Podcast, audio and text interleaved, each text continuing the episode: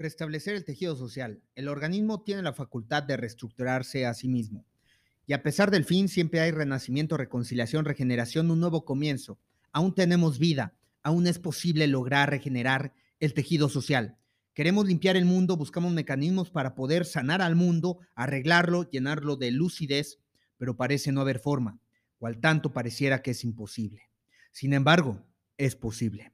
La humanidad es una masa vista, percibida, atendida por cada uno de nosotros. Tiene pleno sentido su existencia y se desarrolla y es dinámica en su transformación a partir de la cosmovisión singular de cada uno de nosotros. Anularla de pronto es un acto de violencia. No querer saber de ella es un acto de violencia, porque la sociedad te está permitiendo que yo refleje lo que soy, lo que puedo, lo que quiero.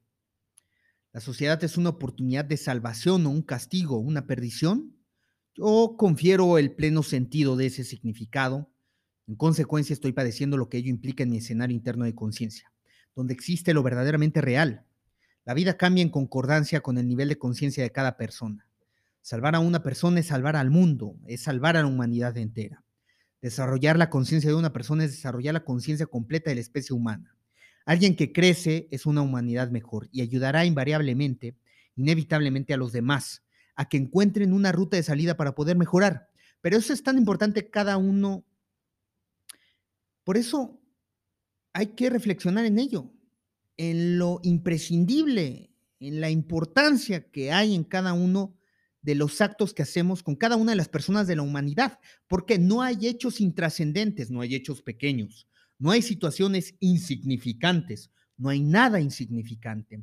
Muchas personas están peleadas con el mundo porque de pronto su cosmovisión ha sido configurada justamente por una tradición educativa y cultural sumamente enferma, basada en la cultura del sufrimiento, y no hay oportunidad de ser feliz a expensas de unas cuantas satisfacciones que se pueden conseguir momentáneamente aludiendo que eso es el verdadero significado de la felicidad. Pero se puede ser feliz plenamente, en todo momento, aquí y ahora, para siempre, porque somos más que materia orgánica, somos una conciencia autorreflexiva que entraña la comprensión de que sabemos que estamos existiendo y experimentando esta existencia, y que los significados que vamos creando en nuestra mente producen una serie de impactos tremendos en nuestras emociones y nuestros sentimientos, en nuestro nivel de aportación en servicio a la vida de los demás, para fundamentalmente restablecer el tejido social en el mundo de las urbes, en el mundo capitalista, en el mundo moderno, en el mundo de la nueva sociedad del mundo, donde todos conviven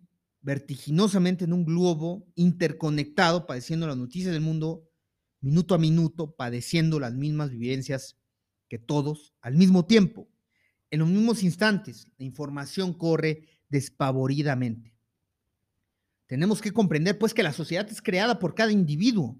Las acciones, las construcciones del vínculo con el universo mundo, tenemos que regresar ahí porque de uno, de un solo corazón, dimana todo esto que dijimos, las acciones, las construcciones del vínculo con el universo mundo. Un buen convivir es justamente posible cuando un ser humano está consciente, despierto, atento a cada una de sus acciones y respuestas frente al principio de realidad, pues será cada uno una experiencia entre personas, entre comunidad, relacionando con el entorno y dando plenamente sentido a esa vida eso es el tejido social, constituido en esos vínculos de relación interpersonales donde uno consigo mismo, hasta la pareja, la familia, la sociedad, y que solo esto puede consolidarse en el tejido social a través de la expresión de las fuentes de amor, de respeto, confianza y apoyo. Yo creo que es posible.